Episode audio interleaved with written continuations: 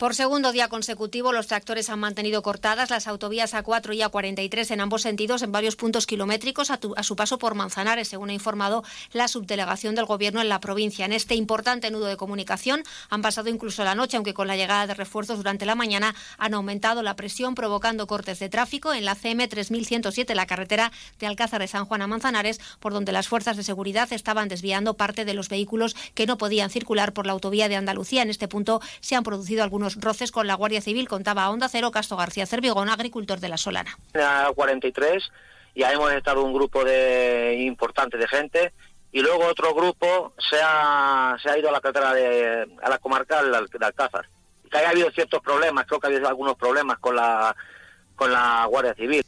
Los participantes en esta protesta han expresado su malestar porque las organizaciones agrarias estaban informando de los cortes como si estuvieran implicados en la organización. El malestar ha llegado hasta tal punto que muchos de los que estaban en Manzanares han amenazado con subir a sus tractores y marcharse a casa, afirma García Cervigón.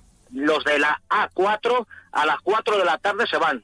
Ahí no queda ni Dios porque lo que no puede ser es que lleguen aquí paracaidistas a colgarse las medallas. Con la gente que yo me codeo, que son la mayoría, no quieren ver una banderita de unas siglas de ninguna organización subvencionada ni en pintura.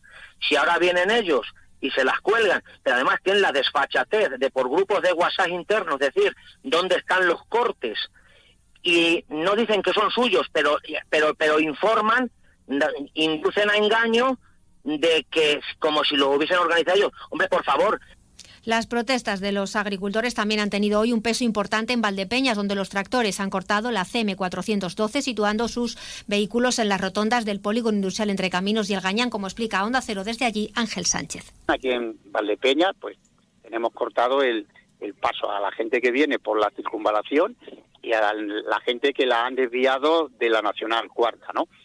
Cada media hora quitamos los tractores y la gente pasa, ¿vale? O sea que en ese sentido estamos siendo bastante benévolos. Además, una fila de vehículos agrícolas ha atravesado la Avenida del Vino y recorrido varias calles del centro de la ciudad. La Guardia Civil ha formalizado 294 denuncias en Ciudad Real relacionadas con estas protestas. Esta provincia suma más de la mitad de todas las que se ha puesto a Castilla-La Mancha, mientras que Policía Nacional ha comunicado 166 en la región. Todas ellas por dos motivos principales, alterar la seguridad vial y la seguridad ciudadana.